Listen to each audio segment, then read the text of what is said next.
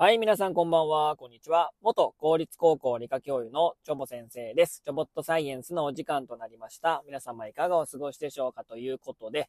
え、本日で1月も終わりということでね、早ないですか？ね、ちょっと前までね、お、2024年やーって言ってたのに、もうその2024年がですね、1ヶ月終わるということでね、12分の1がですね、もう終わりましたということでね、早いな、なんかしたかなっていうね、えー、記憶しかないんですけども、まあ、時の流れるスピードはね、もう早いなということで、まあ、2月ね、明日か2月ですけども、まあ、今年はね、オリンピックイヤーですから、オリンピックイヤーといえば、ウルー年ですね。まあ、ウルー年の日なんですけども、もう2月もあっという間にね、まあ、短いですからね、ウルー年とは言ってもね、えー、まあ、早いなっていう感じですかね、ということで。えー、今日のね、お話はですね、これね、えー、皆さんもね、えー、まあ大々的なニュースとしてですね、まあ、あの、報道されておったので、まあ知ってる方もいらっしゃると思うんですけども、多いのかなっていうふうに思ってるんですけども、えー、ファミリーマートがですね、えー、2024年1月29日から、えー、おとといですね、から、えー、プラスチック製スプーン、フォーク、ストローを有料化するということでですね、えー、まあ、直営店舗約100店にて、えー、まあ、フランチャイズ多いですからね、えー、直営店、えー、約100店舗にて開始したと。まあ、いうことでね、まあ、東京ですかね、都心からまあスタートして、それがまあ全国的にまあこう波及していって、えー、ゆくゆくこう全国のファミリーマートで、えー、プラスチック製品が有料化されると。ということでね、えー、この100店舗、まずこの100店舗からの取り組みでですね、えー、年間の使用量が、プラスチックの使用量は、えー、約4トン、削減される見込みであるということで、で、えっ、と、これをですね、全国に波及するとですね、年間で約715トン削減される見込みということでね、このね、ファミリーマートね、このエコビジョン、えー、ファミマエコビジョン2050というのをこう掲げてですね、こう、社を挙げてですね、エコに対して、環境に対して優しい、えー、取り組みをしていこうっていうね、えー、まあこれ、まあ行動というかね、うん、まあその取り組みをね、まあしておるんですね。うん、で、このファミマエコビジョン2050なんですけども、温室効果ガス削減を2050年に100%削減。プラスチック対策は100%。食品ロス削減はもう80%削減するということでね、大きくのね、目標を掲げておるわけなんですけども、じゃあ一体ね、これね、いくらになるのかって話なんですよ。でね、この、まあ、スプーン、フォーク、ストローね、まあ、な、なん、なんていうかな、いや、物を買うじゃないですか。食べるものをね。で、そこでね、その、ストローとか、何？スプーンとか、フォーク、ない、なくなるみたいな。なくなりはせんけど、え、全部金取んの？みたいなね。ね、いうことなんですけど、えー、デザート用スプーン小、ちっちゃいやつね、なんかプリンとか食べるやつね。あれ4円。で、デザート用スプーン大。大もあるんですね。絵が長いやつね。えー、4円。えー、スプーン6円。フォーク6円。ストロー4円。曲がるストロー4円ということでですね、まあ大体まあ5円前後、えー、その、有料化されるということでね。どうですか皆さんこれ。もう SNS ではね、まあ、X とかね、もう炎上してますよ。もうファミマ行かないとかね。もう手で食うっていう意味かみたいなね。まあ、それはちょっとね、あの、あの、極論かなっていう感じはするんですけど、この有料化ね、これね、その、えっ、ー、と、レジ袋ね。レジ袋も有料化、まあ、されましたよね。まあ、セクシー小泉のね、せいでね。で、このね、有料化されてから、袋いりますかっていうやりとりがあるじゃないですか。コンビニとかで。もうあれがもうめんどくさくて、いや、いらないですとかね。ああ、くださいとかなるんだけど、そのやりとりがマジめんどくさいんですよ。で、例えば麻婆飯を買った時に、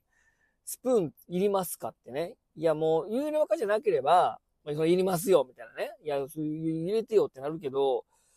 有料化されたら、まあ、同意のもとね、あの、店員さんを入れるじゃないですか。わ、わざわざこの物を買った時に、いちいちこのストローいりますか、スプーンいりますか、フォークいりますか、みたいなのが、もう聞かれんのがめんどくせえな、みたいな。もうそれもちょっとあるんですよね。うん、でもね、こんなスプーン、フォークをね、いつも常にこう持ち歩持ち歩いてる人なんていないじゃないですか。まあ、エコバッグはね、まあなんか持ち歩いてる人多いと思うんですけど、このまま有料化されてね。わざわざスプーン、ストローね。まあなんか今あるよね。なんかストローも金属製のステンレスかなんか。で、なんかその、なんか、金属製のストロー、なんか、なんか見ました？売ってるやつね。でもそんなもんもうかさばるし、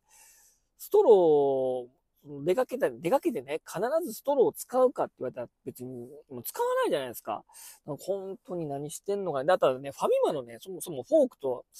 あの、スプーンね、なんか柄の部分ね、なんか穴開いてるじゃないですか。なんなんあれ。あ、あれ、あの、あれで、なんか、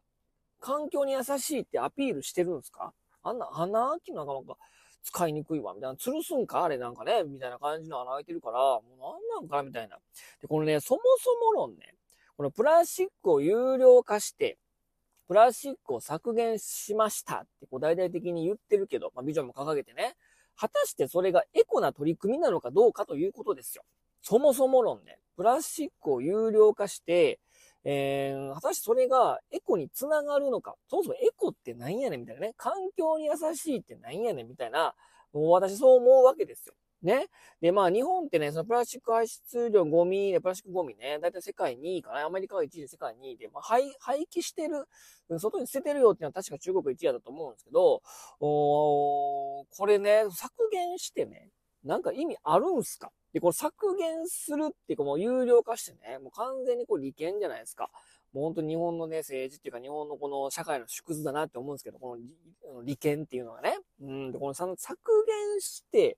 あの、プラスチック、でもね、これね、有料でも頼めば出てくるんですよね。いや、もう製品作ってもうてるやん、みたいなね。まあ、その、作る、まあ、ぼ、その、絶対量を、まあ、減らしたら、まあ、削減になるけど、じゃあ、お金出したら買えるかって買えるじゃないですか。だからそれって削減なんかなとか思うんですよね。だから、なんか間違ったエコしてないっていう風に、もう感じるわけですよ。で、まあ、プラスチック製品ってね、まあもう石油ですよ。もともと石油製品ね。で、石油生成して、えっ、ー、と、ナフサができて、そこから熱して、いろんなあの、プラスチック製品していくんだけど、それがどんどん減っていくと、ナフサの方が、それを捨てることになるから、えー、ナフサの方が環境負荷でかいと思うんですよね。プラスチック製品っていうか、この石油製品そのものが、もう人間が生み出したもう英知の塊だと思ってるんですよ。だからそれをね、わざわざ削減する意味はなんかあんのかなみたいなね。で、その、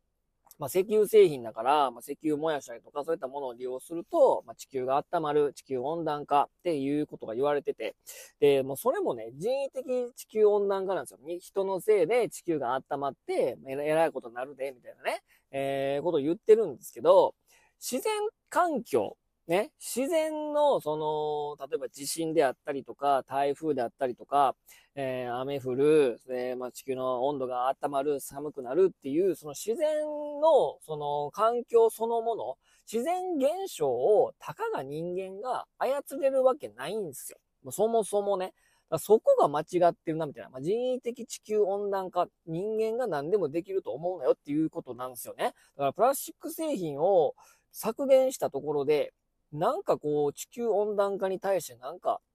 ええことやってますせ、みたいなアピールしてるけど、いや、自然環境そのものを、たかが人が何もいじれないよっていうふうに私は思うので、それがなんかエコビジョンとかね、なんか言ってるけど、なんか間違ってるよな、みたいな。うん、なんそこエコちゃうのになっていうふうに、まあ思うわけなんですよね。で、まあ石油ってね、まあ燃やせばいいと思いますし、うん、そもそも燃や、熱源になるし。で、今、その、ゴミ燃やすのに、重油かけてんですよね。燃えないから。だって、あの、生ゴミとか水含んでるから。だから、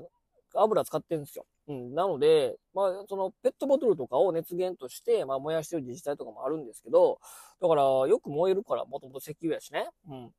で、まあ、炭素とかくっついてるから、まあ、あの、生物も食べることができるし、消化はちょっと遅いけどね。だから、そんなや、プラスチック、プラスチック言うてね、なんかそこまでなんか やる必要あんのかなみたいな。そこに、その、リソースというか、なんか注ぎ込むの、なんか間違ってるのにな、みたいな、そういうに感じるんですけどね。だからまあ、別に、ええのになっていうふうに感じてるんですけどね。まあ、せ、その石油っていうか、その、油、石油、の、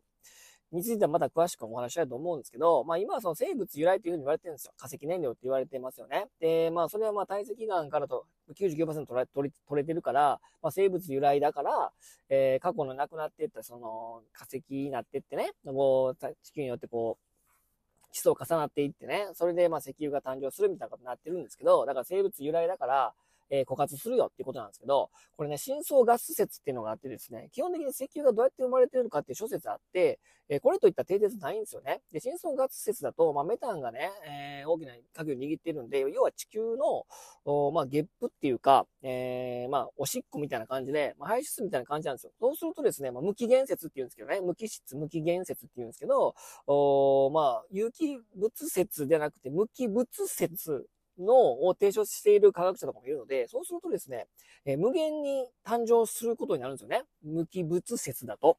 だからそういった説もあるから、もうちょっと冷静になってみた方がいいと思うし、まあその地球温暖化を防ぐということがですね、えー、金儲けになりますから、うん、なので、なんか間違ってるなっていう感じがしてるんでね、このまあ有料化、たかが有料化5円かもしんないけど、なんかちょっと環境に対してちょっと